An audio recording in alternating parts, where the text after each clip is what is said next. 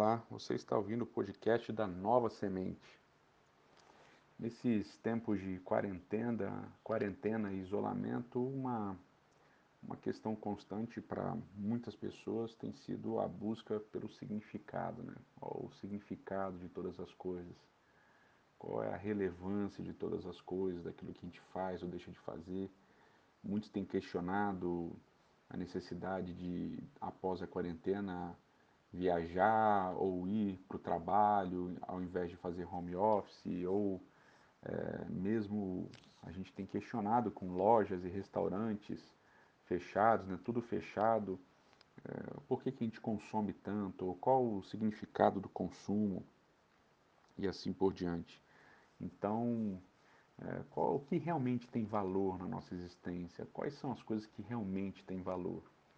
E nesses dias eu estava olhando fotos de casamento, o meu casamento, né? É, já temos 19 anos de casado, olhando fotos de viagens, fotos das crianças pequenas. E eu me lembrei do livro de Eclesiastes, do início do livro de Eclesiastes, que é um início muito contundente, né? O pregador, se dirigindo a toda, toda a assembleia, ele fala que tudo é passageiro, né? A expressão vaidade de vaidade, tudo é, tudo é vaidade, vem da palavra hevel, né? hevel que significa alguma coisa efêmera, alguma coisa é, passageira, alguma coisa que começa e logo acaba. Então a ideia do pregador é de que todas as coisas são passageiras, nada nada permanece, né? Nada nada permanece, nada fica. É, inclusive talvez o uso dessa passagem ou dessa palavra hevel seja o que motiva a pergunta-chave do livro de Eclesiastes, que é a pergunta mais importante do livro de Eclesiastes e da qual toda a, reflexão se dá. E a pergunta é: qual é o ganho para o homem de todo o seu trabalho que trabalha debaixo do sol? Que está lá em Eclesiastes capítulo 1, verso 3. A palavra ganho vem aqui do hebraico itron, é, do verbo yatar, que significa aquilo que sobra, aquilo que permanece, alguma coisa que é suplementar, né, excedente, ou ainda alguma coisa que tem valor, que tem significado. E obviamente que a questão aqui não é um ganho financeiro, mas é o significado, o ganho da existência, aquilo que vai permanecer do que é da, da existência, aquilo que vai sobrar, que vai exceder a minha vida, que vai ficar depois de mim. Né? E essa pergunta, como eu disse, é a mola propulsor de tudo que vai acontecer. Né? E o argumento inicial do pregador para responder essa pergunta é, se desenrola dos versos 4 até o, o, verso, até o verso 11 do capítulo 1. E ele responde de uma, de uma maneira negativa o valor da existência. Né? E na primeira parte da resposta, dos versos 4 a 8, ele diz que ele elabora a resposta a partir de repetições. Ele repete algumas palavras, né? a palavra geração, ele repete duas vezes, a palavra sol duas vezes, a palavra vento duas vezes, as palavras rios e mar duas vezes também.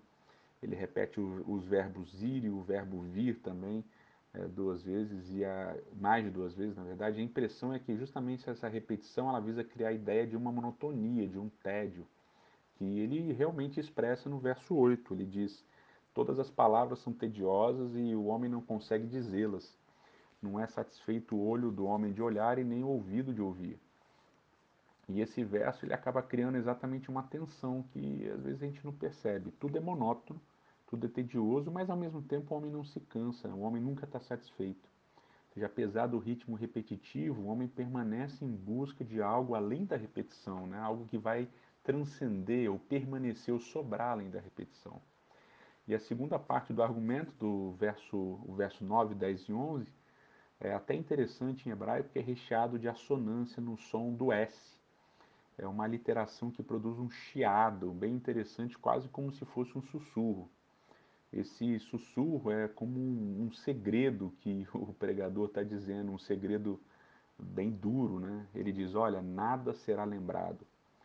O que é já foi e ninguém se lembra, o que será também já foi e ninguém se lembrará. A memória, ou até melhor, né, a falta da memória, ela encerra todas as coisas no mesmo lugar, no esquecimento. Em Eclesiastes 2,16, ele retoma essa mesma ideia e ele vai repetir essa ideia algumas vezes ao longo do livro. é, como por exemplo, não há lembrança do sábio mais do que do, do tolo para todo sempre, ou seja, nenhum nem outro são lembrados. Quer dizer, né, é, tudo é esquecido. A falta de memória é, do que se repete é possivelmente o motivo da insatisfação crônica do ser humano, né, da sua busca por algo a mais. E o curioso é que a palavra hebraica para memória é usada pela primeira vez em, em Êxodo, no capítulo 12, se referindo à Páscoa, né, que o povo deveria lembrar daquilo. E a palavra lembrar vai ser associada a diversos rituais e datas, e datas importantes lembradas, ligadas ao templo. E inclusive vai aparecer no quarto mandamento ligado à, à lembrança do sábado. Quer dizer, uma conclusão que a gente pode tirar desse texto é que, sem memória do que foi e do que é, do que Deus fez, do que Deus faz, nada do que a gente fizer vai permanecer ou vai ter significado. Não importa o quanto algo se repita, continuará havendo uma insatisfação é, latente e tudo será, tudo vai ser passageiro, né? as coisas vão acabar. Portanto, uma reflexão importante nesse início é, de sábado é justamente essa. A memória é o primeiro fundamento da permanência, do valor, do excedente. É o primeiro ganho que eu tenho em existir.